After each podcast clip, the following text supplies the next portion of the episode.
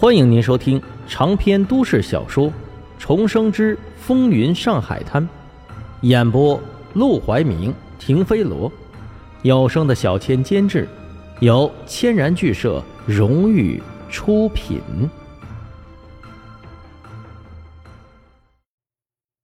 第一百三十三章：美人戏班子班主，还真认识？来说说。焦小娘仔细回忆了一下。以前养父为了培养我，先后把我送去好几个戏班子学戏的，有三个我分别待了一两年，其他的我只待了几个月。他们水平怎么样？当然好了，否则养父也不会送我去啊。沈梦生顿时来了兴趣，没想到焦小娘竟然能在这里帮上他的忙。接下来他就用了两个小时的时间，详详细细的。听焦小娘讲了讲这几个戏班子，这三个戏班子，其中有两个表面上是培养戏子，实际上都是在培养暗娼。他们想靠着这些唱戏的姑娘去勾引那些有钱人，从而卖人求荣求钱。但有一个戏班子很另类，班主原本是个老头，手底下都是男戏子。后来这老头娶了个蛇蝎美人。美人也不知道用了什么法子，竟然让那班主老老实实的把戏班子交给了他来处理。渐渐的，这美人招收了很多女弟子，在他的严格管教下，戏班子的名声是越来越大。眼看着戏班子就要出头了，这个时候，戏班子里最红的两个戏子，一男一女，竟然好上了，然后卷了戏班子的钱私奔。那美人勃然大怒，却有怒火无处发泄。便把戏班子的其他人都收拾了一顿，吓跑了不少人，也气走了不少人。从此，戏班子元气大伤。焦小娘去的时候，戏班子已经到了穷途末路。不过，据焦小娘说，还是有几个弟子对那美人忠心耿耿、不离不弃的。他们也曾想过重新振作，可惜很多唱戏的，或者想送自己孩子去唱戏的人家。在知道班主是个女人之后，都退避三舍，不敢把人送过去。沈默生听完，立即道：“强强，你能不能帮我把这个戏班子的地址写下来？我让人去把他们请来。我也不瞒你，实话告诉你好了，我有个朋友，他刚开了间戏院，正需要戏班子入住。他本来就是随口一解释，没指望焦小娘能听懂，却没想到焦小娘张嘴就问。”是嘉梦大舞台吗？你也知道，这个戏院开张那天搞得那么盛大，现在生意又那么红火，谁能不知道？我们乌妈妈还有陆里好些姐妹都去过，听说那里不但有唱戏的，还有说相声的、说书的呢。陈梦生没想到嘉梦大舞台居然还开出了一点名气，这才几天而已，成绩倒是已经算是不错了。而且这才只是个开始，等到戏班子培养起来，他们就可以靠着卢小家的名气找军阀来捧场。黄金荣和陆连魁那些有名气的流氓头子，就算想消费，也只会去自己的戏院消费，绝对不会让别人赚走他们的钱。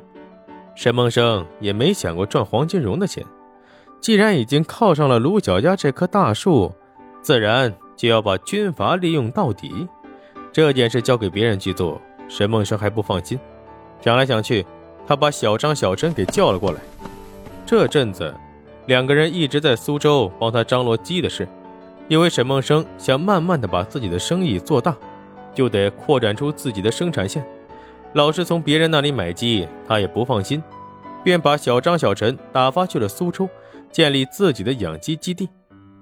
你们去找那个戏班子的班主，告诉他，只要他愿意来，我可以给他普通戏班子双倍的待遇，而且绝对不会拆散他们，并且会想办法，不但把他手下的戏子培养成嘉梦大舞台的台柱子，甚至培养成大上海的台柱子。